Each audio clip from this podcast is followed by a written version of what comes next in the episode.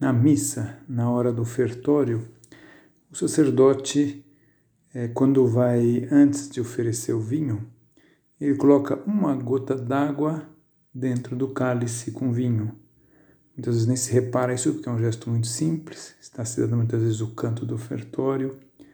E a origem histórica dessa gota de água é explicada de, de diversas formas.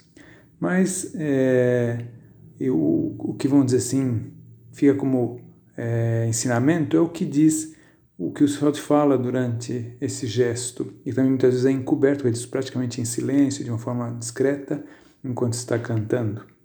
Pelo mistério desta água e deste vinho, possamos participar da divindade de, nosso, de vosso Filho, que se dignou assumir a nossa humanidade.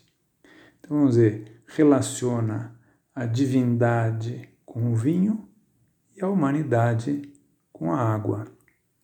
Na missa, se tivesse só água no cálice, não se poderia consagrar, a consagração seria inválida, não, não se daria realmente a transubstanciação. E mas aquela gotinha que é posta para o sacerdote, que é água, é posta para o sacerdote no cálice com vinho, aquela gota é consagrada, porque ela se mistura ao vinho, então acaba sendo consagrada também porque se mistura ao vinho. Então, há uma simbologia bonita atrás disso. Pensar que assim também, nós, por nós mesmos, nada podemos, não temos esse poder miraculoso, hum? mas nós podemos nos unir à divindade de Cristo. E então, que maravilha, porque isso torna grande as nossas pequenas coisas, o nosso trabalho em si mesmo é, é água, não é? Mas unido ao vinho de Cristo, é isso, se, se engrandece, se diviniza.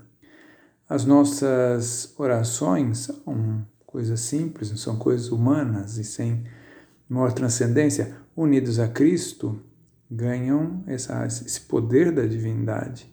O menor gesto, um sacrifício oferecido, uma atenção aos outros, qualquer coisa humana, quando se une a Cristo, ganha esse poder. Então a gente vê que esse gesto simples na missa tem depois é, traduções assim bonitas na vida do cristão.